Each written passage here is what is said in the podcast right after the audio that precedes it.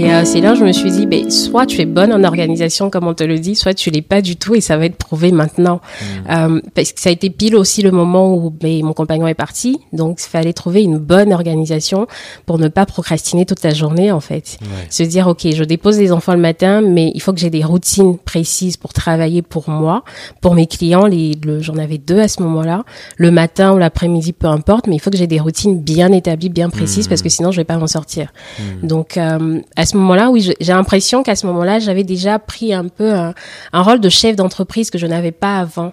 Mmh. avant, je me considérais simplement assistante. Et puis à ce moment-là, je me dis non, je suis une entreprise à gérer. Il faut que, faut que tu gagnes de l'argent avec, mine de mmh. rien. Il faut que ça tourne. Donc, euh, pour que ça tourne, il faut être organisé notamment, mais il faut aussi euh, suivre pas mal de choses. Il faut, faut continuer de te former. Euh, faut avoir des routines. Oui, ça se résumait un petit peu à ça. Mmh. Donc ça, c'est énormément changé à ce moment-là. Et puis, comme tu dis, mon positionnement aussi, parce que je me suis dit, mais en fait, je sais beaucoup de choses, mine de rien, pour être euh, simple virtual assistant, mais sans dénigrer le métier. Enfin, j'adorais ça, j'adore toujours ça d'ailleurs. Mais euh, il y a un moment, je me suis dit, mais face à mes clients, j'ai l'impression de parler un peu plus stratégie j'ai l'impression d'aller un peu plus haut dans, dans, la mmh. pyramide, en tout cas dans ce que je, je travaille avec eux, au lieu de rester simplement dans l'opérationnel.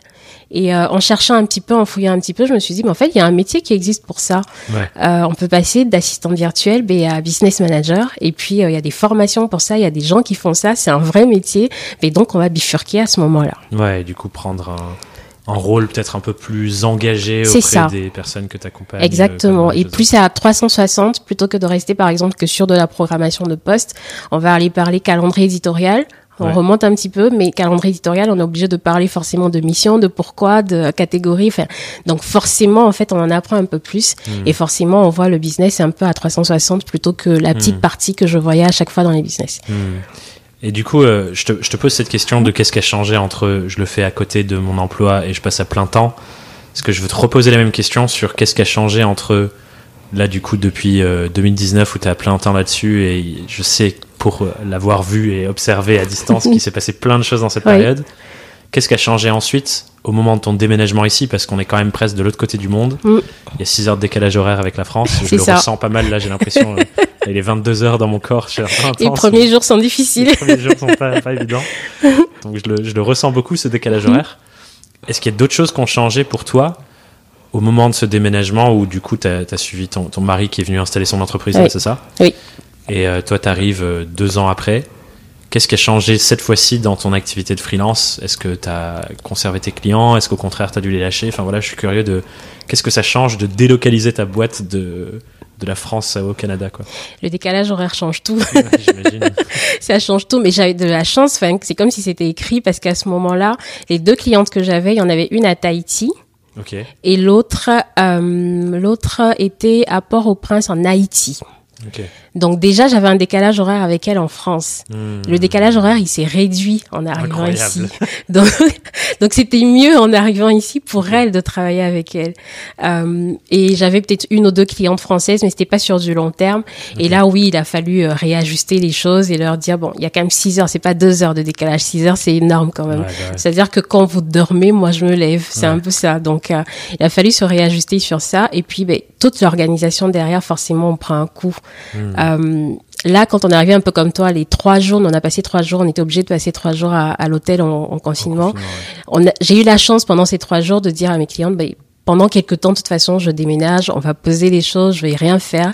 J'avais anticipé un petit peu avant et pendant ce temps-là, je prends le temps déjà de, de me mettre dans le décalage horaire, moi-même de le sentir et puis après de voir comment je peux réajuster les choses. Donc, j'ai refait mon organisation, j'ai refait mon calendrier, euh, j'ai rajouté, euh, j'ai essayé de récupérer mes routines d'avant c'était pas évident.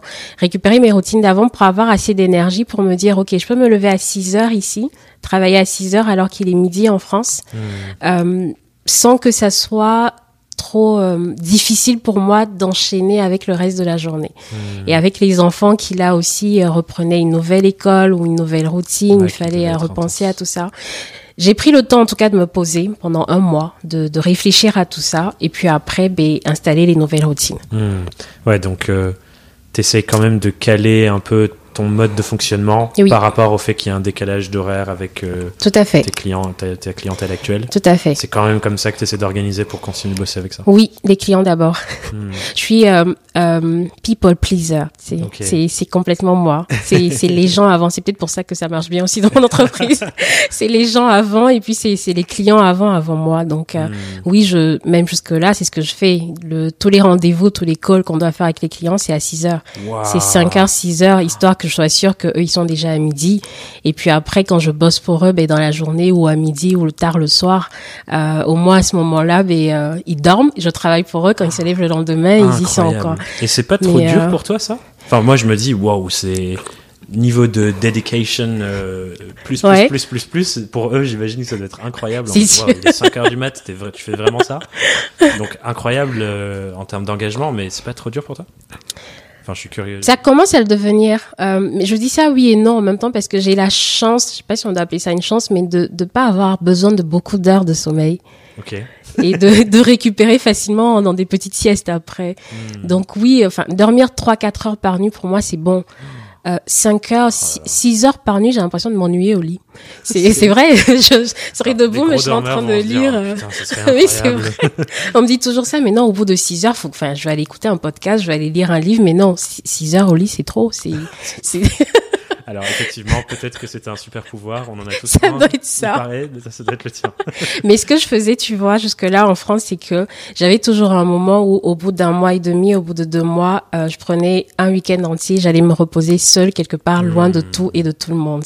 Ce que je n'ai pas encore fait ici. Ça fait trois mois et là, je commençais à le ressentir, tu vois.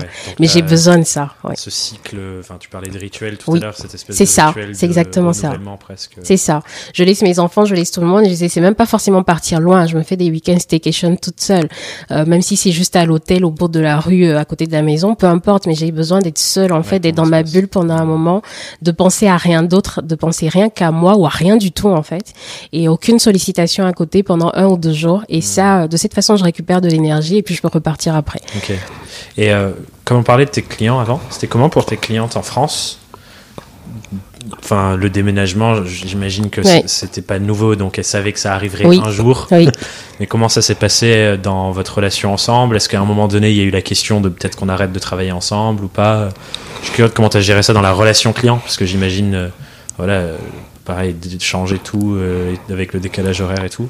Oui. Ça pose des questions sur une relation avec un client quoi alors, il n'y a pas eu, j'ai de la chance aussi là, il n'y a pas eu la question de on arrête de travailler, mais c'est plutôt la question de comment on continue à travailler ensemble. Euh, en termes d'horaire, mais aussi en termes de est-ce que finalement ce que je te ce sur quoi je te laisse des responsabilités, est-ce que ça fera pas trop pour toi, mmh. vu le temps que tu auras après ou vu les horaires qu'on aura après? Oui. Ah, Donc, euh, donc oui, on en a discuté avec euh, avec chacune d'entre elles, on en a discuté. Euh, avec une d'entre elles, j'ai arrêté le contrat parce que c'était ce qu'elle demandait était beaucoup plus intense ou bien ça me demandait trop justement d'implication à ce moment-là, euh, surtout au moment du déménagement. En fait, elle en avait besoin et je, je, pouvais clairement pas. Donc oui, là on a arrêté la relation, mais tranquillement, doucement. On a on a arrêté des choses petit à petit. J'ai livré ce qu'il fallait livrer et après on s'est dit bon, on va s'arrêter là, hmm. sans sans fermer la porte non plus, juste en se disant ben le temps de t'installer, le temps de poser les choses et puis après on voit comment euh, comment on revient. Hmm. Donc euh, les autres non avaient très bien compris et euh, euh, ont compris que ça allait peut-être à un moment, voilà, être plus lent, plus lent en fait. Euh, il y enfin, il fallait pas qu'il y ait de période de lancement de formation à ce moment-là, c'est ça. c'était clairement ça. c'est ça, c'était clairement ça. Mais après, oui, je pouvais revenir petit à petit et ça a été le cas. Hmm.